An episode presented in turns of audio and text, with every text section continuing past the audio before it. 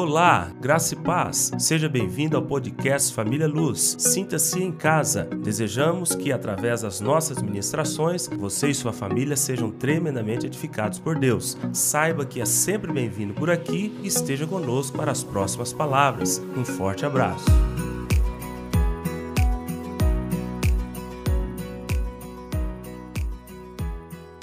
Tá ok.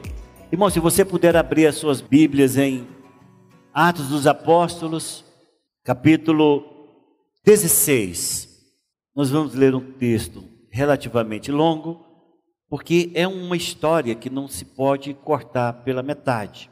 Atos capítulo 16, nós iremos ler do versículo 6 ao versículo de número 40.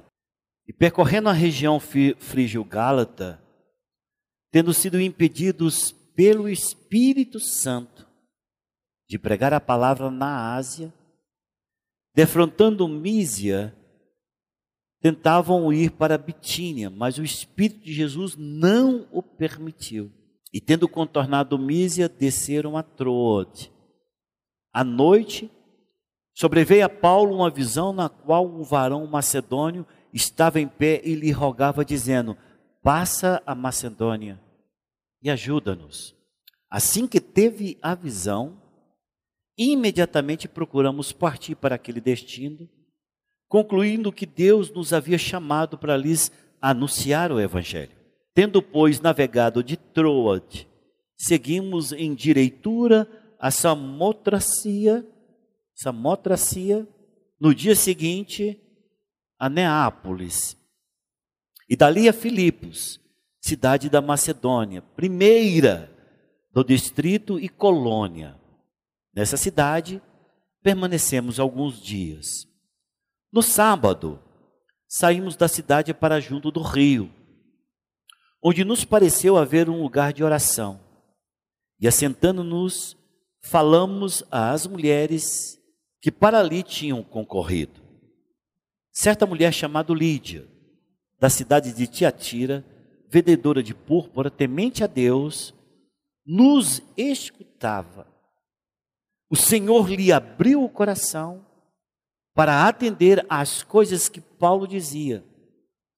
Depois de ser batizada, ela e toda a sua casa nos rogou, dizendo: Se julgais que eu sou fiel ao Senhor, entrai em minha casa e aí ficai. E nos constrangeu a isso. Aconteceu que, indo nós para o lugar de oração, nos saiu ao encontro uma jovem possessa de espírito adivinhador o qual, adivinhando, dava grande lucro aos seus senhores. Seguindo a Paulo e a nós, clamava dizendo: Estes homens são servos do Deus Altíssimo e vos anunciam o caminho da salvação. Isso se repetia por muitos dias. Então Paulo, já indignado, voltando-se, disse ao Espírito: Em nome de Jesus Cristo, eu te mando, retira-te dela e ele, na mesma hora, saiu, vendo os seus senhores, que se lhe desfizera a esperança do lucro. Agarrando Paulo e Silas, os arrastaram para a praça à presença das autoridades. E levando-os aos pretores, disseram: Estes homens, sendo judeus, perturbam a nossa cidade, propagando costumes que não podemos receber nem praticar, porque somos romanos. Levantou-se a multidão unida contra eles, e os pretores, rasgando-lhes as vestes, mandaram açoitá-los com varas. E depois de lhe darem muitos açoites, os lançaram no cárcere, ordenando ao carcereiro que os guardasse com toda a segurança. Este, recebendo tal ordem, levou-os para o cárcere interior e lhes prendeu os pés no tronco. Por volta da meia-noite, Paulo e Silas oravam e cantavam louvores a Deus. E os demais companheiros de prisão escutavam. De repente, sobreveio o tamanho terremoto que sacudiu os alicerces da prisão, abriram-se todas as portas e saltaram-se as cadeias de todos.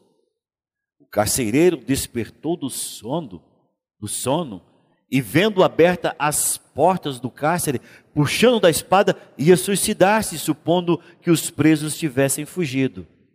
Mas Paulo bradou em alta voz: Não te faças nenhum mal, que todos aqui estamos. Então, o carcereiro, tendo pedido uma luz, entrou precipitadamente e trêmulo, prostrou-se diante de Paulo e Silas. Depois, trazendo-os para fora, disse: Senhores, o que devo fazer para que seja salvo? Respondeu-lhe, responderam-lhe: Crê no Senhor Jesus e serás salvo tu e a tua casa. E lhe pregaram a palavra de Deus e a todos os da sua casa. Naquela mesma hora da noite, cuidando deles, lavou-lhes os vergões dos açoites. A seguir, foi ele batizado e todos os seus. Então, levando-os para sua própria casa, lhe expôs a mesa e com todos os seus manifestava grande alegria por terem crido em Deus. Quando amanheceu, os pretores enviaram oficiais de justiça com a seguinte ordem: põe aqueles homens em liberdade. Então o carcereiro comunicou Paulo a estas, estas palavras. Os pretores ordenaram, ordenaram que fossem expostos em liberdade. Agora, pois, saí e ide em paz. Paulo, porém, lhe replicou: sem ter havido processo formal contra nós, nos açoitaram publicamente e nos recolheram ao cárcere, sendo nós cidadãos romanos. Querem agora as ocultas lançar-nos fora? Não será assim. Pelo contrário, venham eles e pessoalmente nos ponham em liberdade. Os oficiais de justiça comunicaram isso aos pretores e esses ficaram possuídos de temor, quando souberam que se tratava de cidadãos romanos. Então, foram ter com eles e lhes pediram desculpas e, relaxando-lhes a prisão, rogaram que se retirassem da cidade. Tendo se retirado do cárcere, dirigiu-se para a casa de Lídia e, vendo os irmãos, os confortaram. Então partiram. Amém? É uma história, não tem jeito de você ler parte dessa história. Nós iremos estudar quatro capítulos do livro chamado A Carta que Paulo escreve aos Filipenses. Essa carta é uma carta que não é uma carta teológica, ela é uma carta em que Paulo está escrevendo para pessoas que ele amou, ama muito, que pessoas que se juntou a Paulo de maneira muito muito forte em toda a sua trajetória depois que esta igreja foi estabelecida. Se você começa a estudar Filipenses, começando pela carta, sem compreender o contexto como esta igreja foi aberta, você perde muito do conteúdo da, da carta de Paulo aos Filipenses. Então, nós queremos, neste primeiro momento, dar para vocês o entendimento de como Paulo estabeleceu esta igreja, como a coisa aconteceu. Porque quando você tem a visão de como esse relacionamento se iniciou, você vai compreender a profundidade, o ensino, o carinho, os detalhes dessa carta de Paulo que ele escreve é, quando estava preso em Roma. Mas então aqui está o começo dessa igreja. Nesse capítulo 16 de Atos dos Apóstolos, tem o, a história do começo dessa igreja.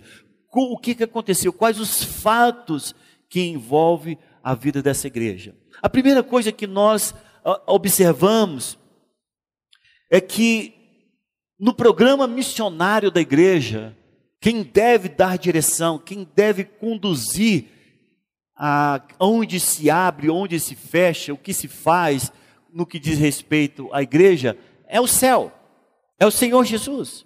Paulo estava desejoso de ir pregar na Ásia, ali onde você vê a Galácia, ali onde você vê a Capadócia, ali onde você vê outras igrejas que posteriormente foram abertas. Ele queria começar ali a obra dentro da Ásia.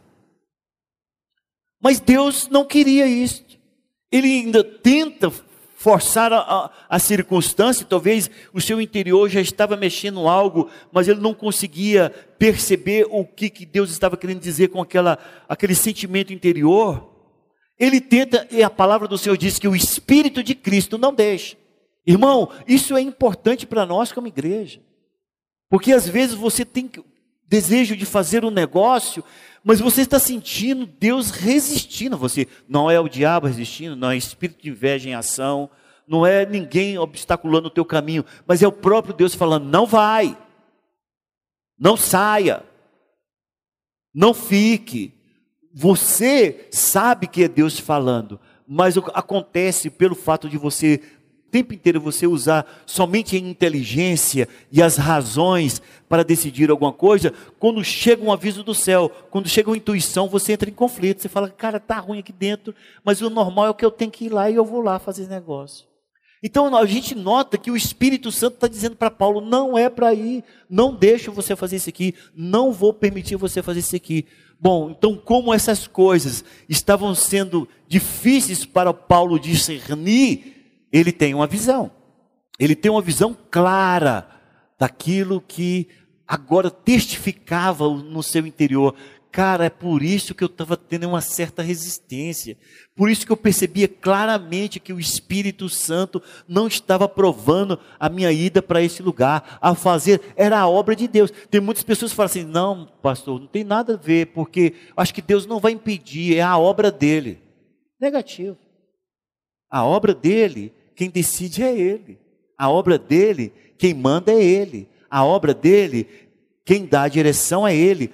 Ele que vai mostrar o que você tem que fazer. As estratégias podem ser sua, mas o que você vai fazer tem que ser dado a direção por Ele.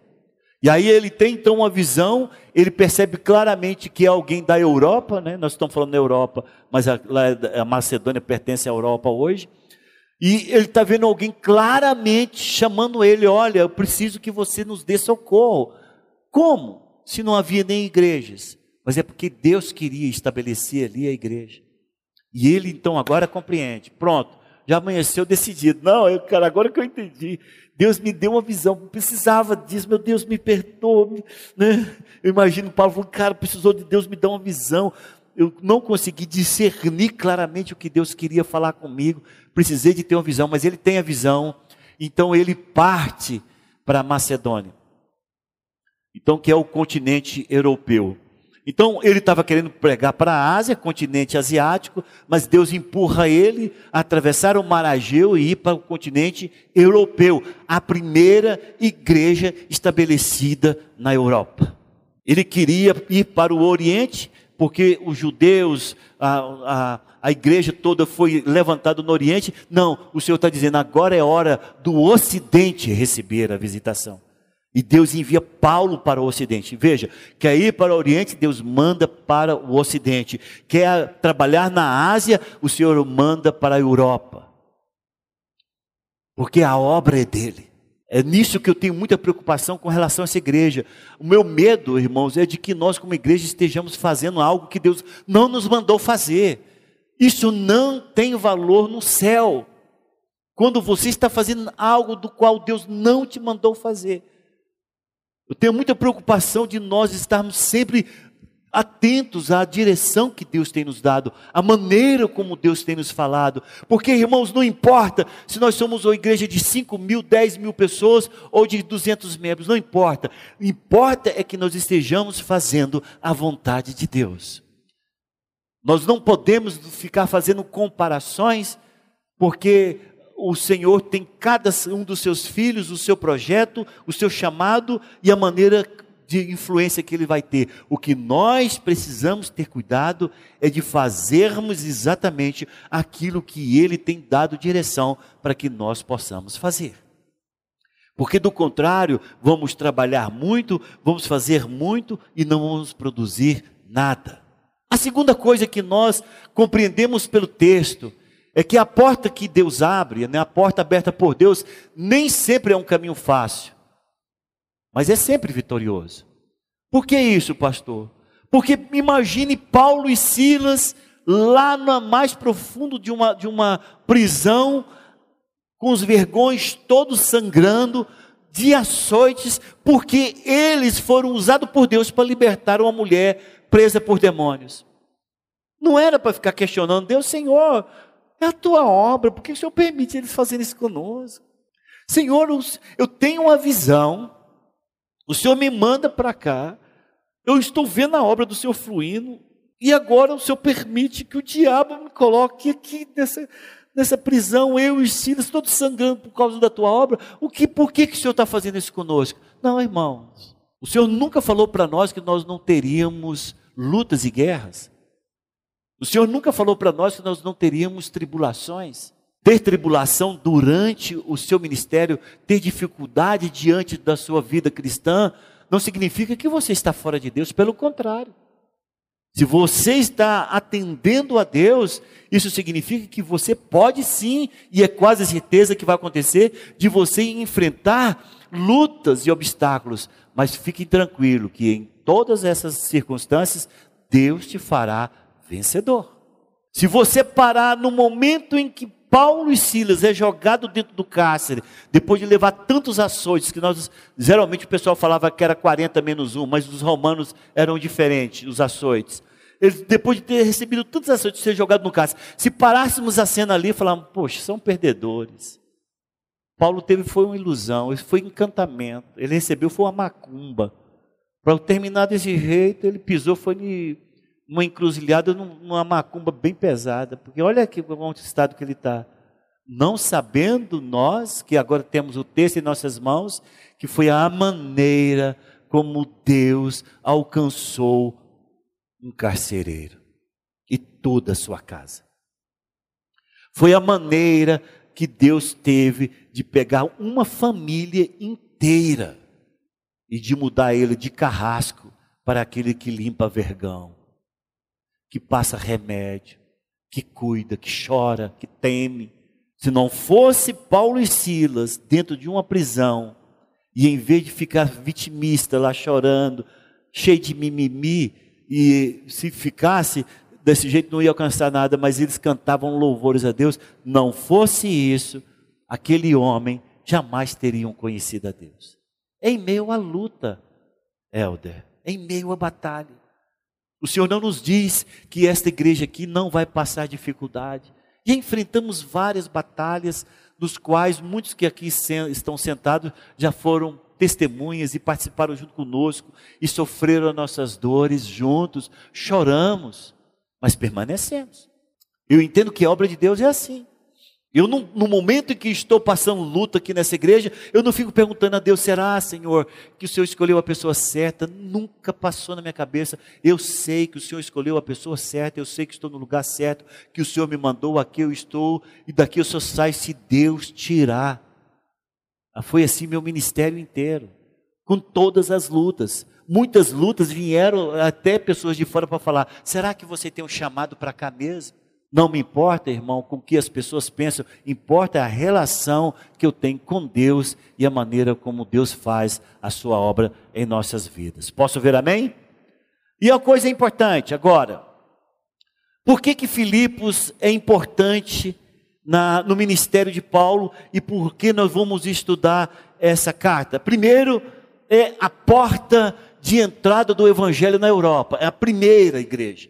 E é interessante, irmãos, que depois que a, o Evangelho veio para o Ocidente, é, até hoje nós temos a, a, as igrejas mais avivadas do que na, no próprio Oriente. Você vai chegar, você chega aonde nasceram as igrejas, tem muitas igrejas que se tornaram verdadeiros mausoléus. É claro, foi caminhando mais para cá. Mas eu quero dizer para vocês que hoje, se fizermos uma comparação, as igrejas ocidentais são mais comprometidas com Jesus do que as igrejas que estão estabelecidas no Oriente. E se não fosse por este homem chamado Paulo, essas coisas não tinham chegado até nós. Começou pela Europa e depois da Europa veio para as Américas aqui.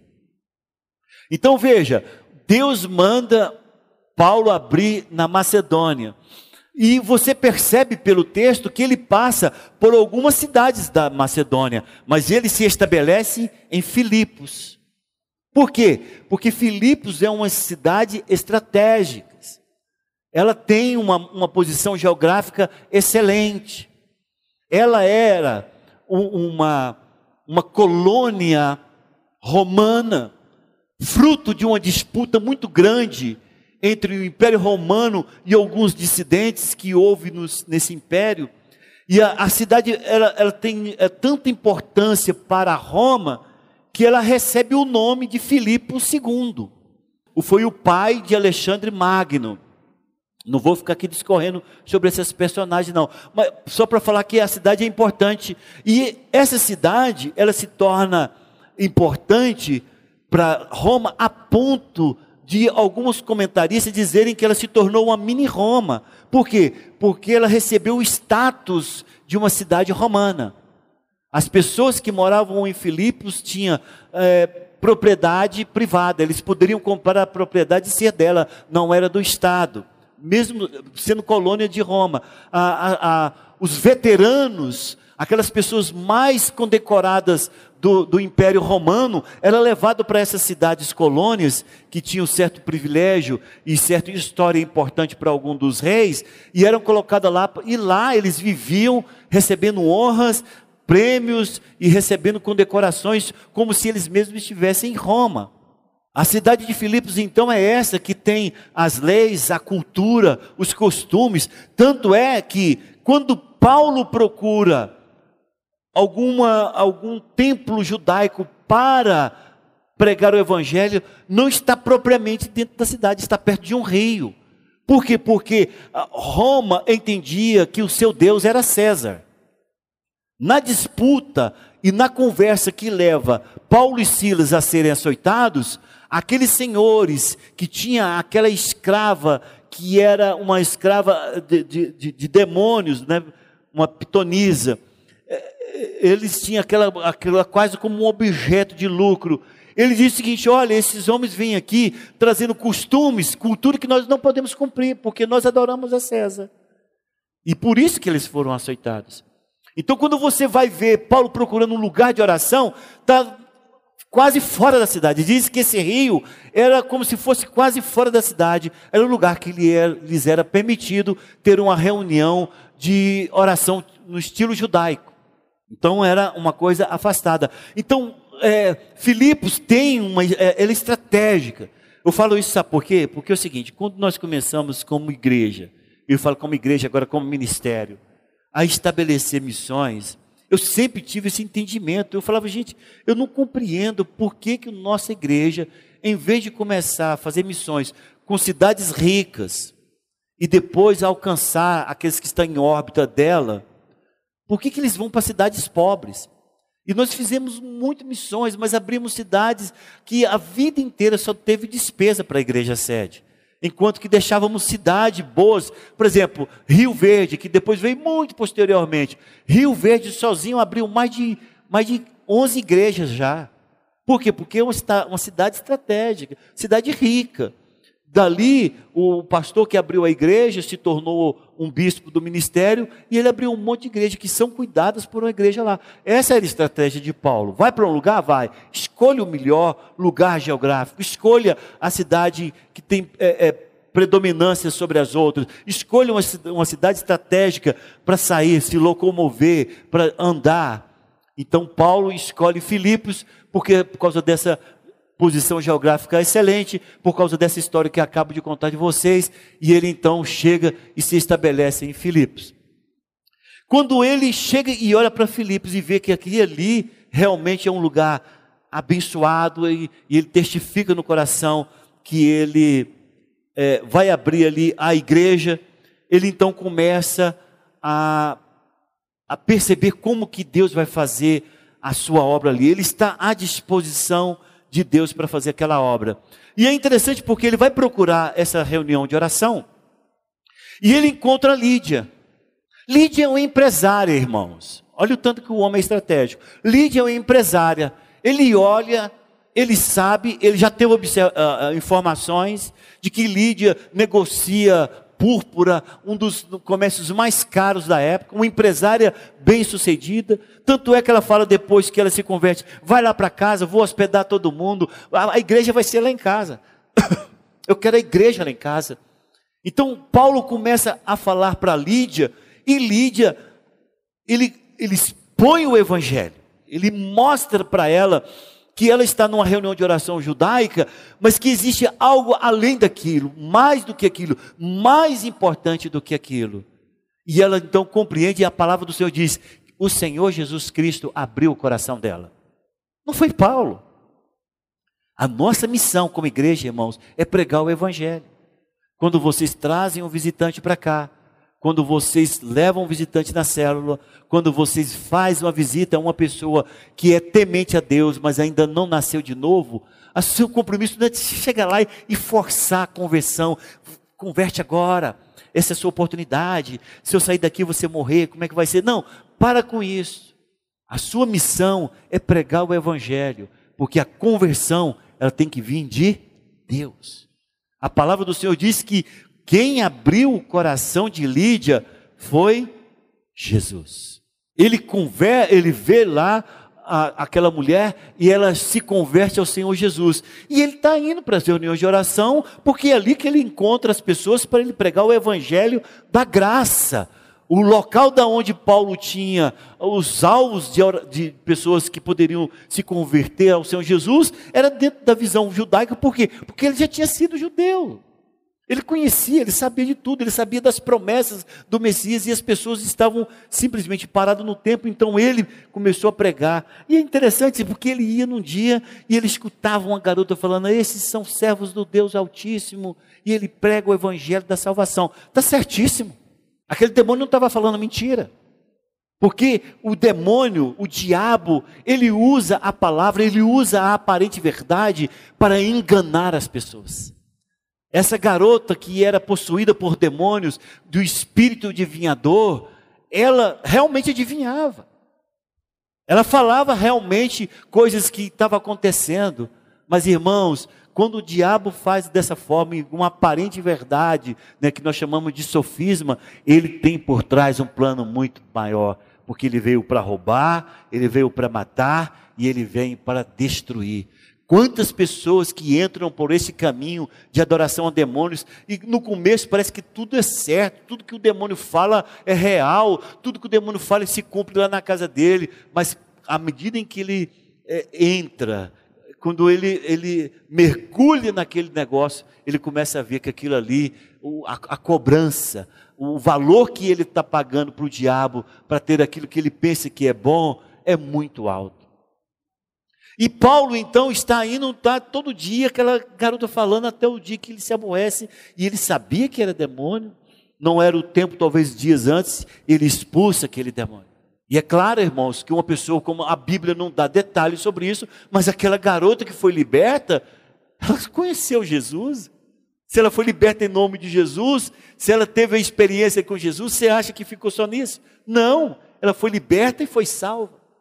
E por conta daquela garota, ele é levado para o cárcere e ali um carcereiro se converte. Então veja como que o Espírito Santo leva Paulo através da eficácia do evangelho da graça, atingindo classes, atingindo pessoas diferentes, atingindo pessoas de níveis diferentes, e a igreja começa a se formar. E aí o mais interessante é porque esse carcereiro, algo tremendo tem que acontecer com ele. Sabe por quê, irmãos? Porque ele, diferente da, daquela garota que era escrava do diabo e dos homens, e diferente de Lídia, que conhecia um contexto judaico, esse homem tinha como seu senhor César. Para se tirar, para se mover uma mente como aquela que foi desde a sua infância doutrinada para compreender que somente César era Deus, algo tremendo, poderoso, sobrenatural deveria acontecer. Então aquele carcereiro ele experimenta um milagre físico.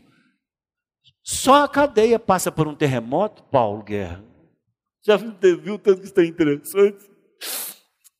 O terremoto acontece as portas se abrem pelo jogo da terra, sei lá o que aconteceu, as cadeias se rompem, e esse cara falou, gente, da onde que está acontecendo tudo isso? Será que eu estou acordado? Será que eu acordei mesmo? Porque a palavra do Senhor diz que ele acorda um sono. Ele falou: será que eu acordei? Porque não pode, como é que isso está acontecendo? Está acontecendo na cidade inteira ou só está acontecendo aqui? Só aconteceu ali. O alicerce balança, as portas se abrem, as cadeias se rebentam toda. E ele fala: pronto, agora é o seguinte: vai ser eu e minha casa morto por César, porque eu não cumpri minha missão. Ele entra de maneira precipitada e ele já vai se suicidar. Aí nós chamamos esse de um milagre moral, sabe por quê? Porque ninguém fugiu. O respeito que veio, o temor que veio sobre todos os presos, foi de que não irão fugir. O respeito àquela autoridade que era aquele carcereiro foi ali demonstrada pela atitude de Paulo e Silas, que eu tenho certeza que nesse momento já tinha adquirido a liderança o comportamento já mostrava que eles eram diferentes e os presos todos se espelharam no comportamento e na atitude de Paulo e Silas e ninguém se moveu do lugar porque sabia que se tinha um propósito a respeito daquilo desse acontecimento. Porque o homem ia se suicidar e Paulo falou: "Não faça isso, porque todos nós estamos aqui". E aí vem o milagre espiritual. Ele diz: "Eu quero esse Deus. O que que eu devo fazer?" Para ser salvo. Olha, irmãos, algumas pessoas são ganhas na tranquilidade, no amor, na compreensão e na no vento suave, como aconteceu com Lídia. Glória a Deus. Eu já preguei para pessoas tranquilamente assim, Tiago. Você termina, a pessoa está com lágrimas, se fala, e ela fala, eu quero aceitar Jesus, é a coisa mais linda do mundo. Mas eu já preguei para pessoas que para ela ser liberta, para ela aceitar Jesus, ela teve que, ela teve que sofrer demais. Ela teve que experimentar terremotos em sua vida. Tem pessoas, irmãos, que com uma palavra ela se converte ao Senhor Jesus. Você não entende, gente, como foi fácil. E se pensar, nós nem se converteu direito, será? Porque assim foi tão fácil, mas porque quem convence é o Espírito Santo. Tem pessoas que é dessa forma que Deus trabalha, com suavidade, com inteligência, com sabedoria. Mas tem gente que você precisa, a pessoa precisa ver o terremoto na vida dela. Ela tem que ver a coisa balançar, ela tem que ver o troço subir e descer. Ela tem que estar quase se suicidando. Quantas pessoas são salvas no momento em que vai suicidar? Que vai tirar a sua vida. Tem pessoas que, para receber Deus, para compreender Deus, para experimentar o poder de Deus, ele tem que estar à beira do precipício. Tem pessoas que, para servir a Deus, ele tem que ser achado à beira da morte. Ele tem que experimentar a, a, a, a pensar na fúria de César. Ele tem que estar no momento em que fala: gente, eu sou tão fraco que eu não consegui segurar, preso dentro de um cárcere, preso. Ele tem que se sentir um lixo, para que ele possa compreender que ele precisa de Deus. Nem todos são assim, mas alguns são assim. Quantos não, não falaram, não dão testemunho? Olha, foi num leito de morte que eu aceitei Jesus. Né? Quantos não falam assim? Ah, foi num acidente terrível lá no meio daquela sangueira toda que eu falei, Senhor, me dá uma chance, e Deus me deu. Quantos não são assim? Mas nem todos precisam ser assim. Alguns são como Lídia, em que você fala com carinho e a pessoa compreende claramente e fala: era isso que eu esperava toda a minha vida. É esse Deus, é isso que eu quero em minha vida, em nome de Jesus. Então, eu acho interessante nesta igreja porque ela aponta claramente para esse, esse, esse, esse estado heterogêneo com que nós lidamos com as igrejas hoje. Eu, tô, eu, eu falei, gente, quanto mais eu estudo sobre Filipenses, mais nós, eu sinto que nós parecemos com os Filipenses. Porque, primeiro, nós temos nessa igreja aqui pessoas que simbolizam tudo isso que eu falei aqui para vocês. Tem pessoas que foram ganhas em profundo tranquilidade, em amor, quando o pregado evangelho ficou assim suavemente a, a, a, é, apaixonada por Jesus e se converteram. Mas eu olho para cá, para alguns aqui de vocês, e sei, eu e você sabemos a sua história, como é que foi, a luta que foi, o que você teve que enfrentar.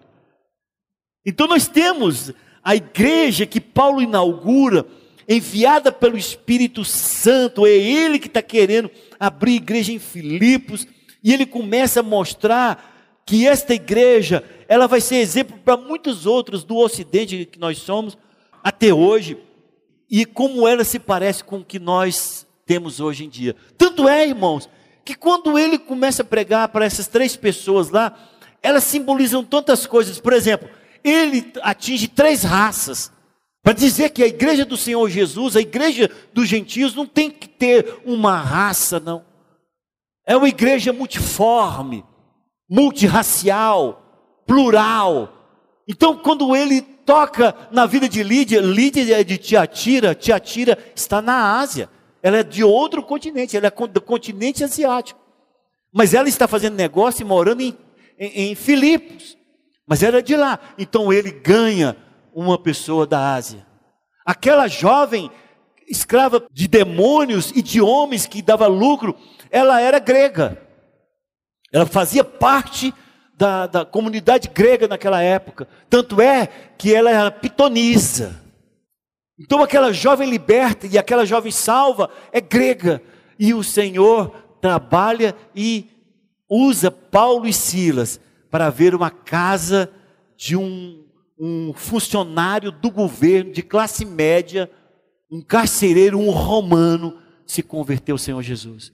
Que, que isso tem a dizer, pastor? Isso tem a dizer, o Senhor está falando através dessa igreja de Filipos, que a igreja do Senhor Jesus não é a igreja de preferências raciais, não é a igreja em que você tem que ficar preocupado se é branco, se é preto, se é amarelo, se é azul. Não, a igreja que o Senhor deseja para a sua para habitar o céu é uma igreja que tem lugar para todos. Quantos compreende e diz amém? E aí, outra coisa que esses três que são ganhos no início da igreja representa, representa classes. Lídia era empresária. Não era empresáriazinha, não é que nós temos hoje, né? O MEI não, não é microempresário não. Não, era uma empresária de alta classe. Lídia era próspera. Você vai ver, você estuda sobre Lídia, você vai ver que ela negociava um, um das, das, das materiais mais caros daquela época, né? Os tecidos de púrpura, mexia com púrpura, coisa finíssima. Então Lídia era uma grande empresária e ela representava a classe alta. Quando você vê, olha a jovem adivinhadora, ela não era nada, ela era uma mercadoria na mão daqueles senhores. Era uma garota que ela não sabia nem o que era viver, porque era o tempo inteiro possuída por demônios. Era a plebe, era a párea da, da, da situação. Ela era simplesmente um lixo que dava lucro aos seus senhores. Então aqui ela podemos dizer que ela era classe pobre. Vivia ali na pobreza, na miséria, enquanto os seus senhores tinham do bom e do melhor. E o carcereiro era um servidor do império. Era classe média, tinha suas condecorações, morava bem. Então veja que a igreja que, que Paulo está sendo usado por Deus para estabelecer na Europa, precisamente em Filipos, é uma igreja constituída de todas as classes sociais. E é isso que é importante para nós, irmãos. Isso nos chacoalha para compreender que no, eu sou do tempo em que todo mundo pensava que tinha que pregar só para pobre. Eu sou desse tempo. Só prega, nós só pregavam para pobre. Por que não? Porque o evangelho veio para os pobres. Deus deseja só salvar os pobres. Não, Deus veio para todos que se arrependem. Ele não veio para os pobres, ele veio para todos. Ele quer salvar o pobre. Jesus lidou, teve que lidar com os pobres. Jesus eh, quer salvar os ricos. Trabalhou com, viu categoricamente Zaqueu se convertendo. Mateus se tornou um dos apóstolos, que era coletor de impostos rico, publicano. Jesus trabalhou com todas as classes sociais e isso não pode ser obstáculo em nossa igreja. Essa igreja tem que ter liberdade para que qualquer pessoa, não importa a sua classe social, tenha essa porta aberta. Do jeito que está esse corredor aqui meu, corredorzão aberto, para que ele entre e escolha, ver qualquer lado. Não, esse lado aqui é muito barulhento. Vamos para esse lado aqui que o azul está mais azul celeste, mais perto do céu. Né? Não, não, eu não quero nada de azul, eu quero é branco porque eu quero é paz. Não importa para que lado ele for, ele vai se sentir bem, porque ele é bem-vindo. Ah, o que, que você faz? Eu sou picolezeiro. Tem algum problema para picolezeiro aqui nessa igreja? Não, irmão, traz seu carrinho aqui que nós vamos comprar ainda picolé. Traz o carrinho cheio no domingo, para comprar de você na saída. Não, o que, que você é? Não, eu sou dono de cinco empresas. Né? Meu salário é 500 mil por mês. Seja bem-vindo. Então é importante compreender que Deus veio para todas as classes sociais. Outra coisa que nos mostra é como que Deus alcança cada cultura religiosa. Então, Lídia não era uma mulher convertida ao Senhor Jesus, ela era uma prosélita, né? De, da religião judaica, temente a Deus, mas não nascida de novo. Deus vem para esses. Nós conhecemos muitas pessoas que não são, não são nascidas de novo, mas são muito tementes a Deus. Você vai conversar com a respeito de Deus e fala, é Jesus? É. Ele para para te ouvir. Pode fazer mal bagunça depois, a vida dele é toda bagunçada, mas se falou de Deus, ele é temente a Deus. Essa pessoa precisa nascer de novo. Jesus veio para estes que são tementes a Deus, são educados. Tem pessoas que falam assim: não, pastor, é melhor do que os membros da nossa igreja, só falta se converter. A gente escuta isso muito, né? Oh, fulano é tão bom, tão pagador de impostos, tão organizadinho, tudo. Só falta se converter. Não, então falta tudo. Para nós falta tudo. Porque Lídia também era, mas Lídia precisou de que o Senhor Jesus abrisse o coração dela e ela tivesse um encontro com Deus. Então o Senhor vem, meu irmão, mostrando para nós na abertura da, da igreja em Filipos, de que Ele veio para todos os ritos que se possa existir religiosos nessa época. Ele veio para todos aqueles que se envolvem em todas as áreas desse mundo. Ele veio para salvar o que está perdido. E ele vem então para aquela, aquela jovem pitonisa que servia demônios. Nós já tivemos vários, vários, vários momentos nessa igreja, aqui nesse, nessa plataforma mesmo, não tinha nem essa plataforma aqui ainda. Quem pregava ficava ali mais naquela parte de cima, de várias pessoas possessas de demônios aqui. Sei, não sei se os irmãos lembram, né, de várias pessoas que ficaram possessas e que foram libertas e que permaneceram no Evangelho. Por quê? Porque o Senhor não está preocupado com o que você era, o Senhor está preocupado é se você se arrepende do que você foi e aceita o que ele está te dando. E veio então para o carcereiro que cria que César era o Senhor. Acabei de falar sobre isso. Então escute, é uma igreja especial que nós iremos trabalhar a igreja de Filipos, a carta de Paulo aos Filipenses. E eu quero que vocês venham com desejo de aprender, de colocar em prática aquilo que o Senhor está nos falando é, através dos ensinamentos que Paulo traz através desta carta para nós. Amém? Então, essa foi a introdução e para nós nos localizarmos como essa igreja foi estabelecida, para nos localizarmos quem faz parte dessa igreja, para nos localizarmos como ela foi constituída, para nos localizarmos como ela foi estabelecida, para que nós possamos compreender o teor da carta que Paulo escreve aos Filipenses. Vamos ficar com essas considerações, vamos colocar em pé e vamos encerrar o nosso culto em nome de Jesus.